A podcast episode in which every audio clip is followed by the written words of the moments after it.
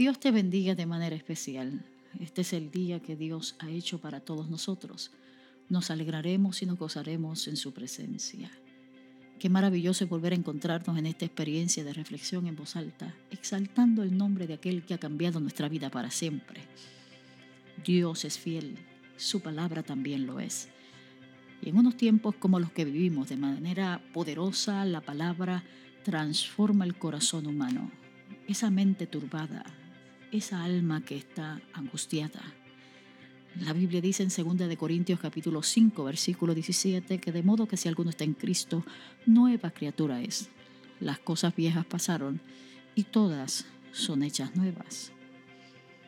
Me apasiona ese versículo, es maravilloso poder ver en ese texto la experiencia transformadora del ser humano cuando creemos en Jesús como nuestro Señor y Salvador. Cuando leo el texto bíblico, la palabra que llega a mi mente con fuerza es reconstrucción.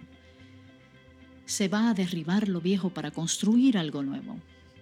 Eso toma tiempo. Eso da mucho trabajo.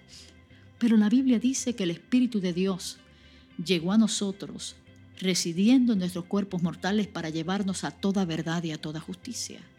Él es nuestro Maestro, vive en nosotros, vive en ti, vive en mí, y tiene como intención reconstruirnos, trabajar en nosotros en una nueva criatura. Yo creo que esto es maravilloso, porque Dios tiene el control y sabe lo que nos ha hecho daño a lo largo de toda nuestra experiencia humana. Hemos recibido demasiada información distorsionada. Es tiempo de organizar ese pensamiento y ponerlo alineado a la palabra del Señor.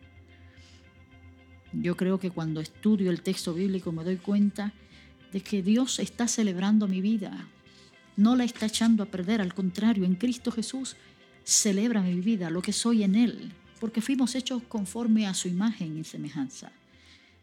Como dice Efesios capítulo 2, versículo 10, somos la obra maestra de Dios.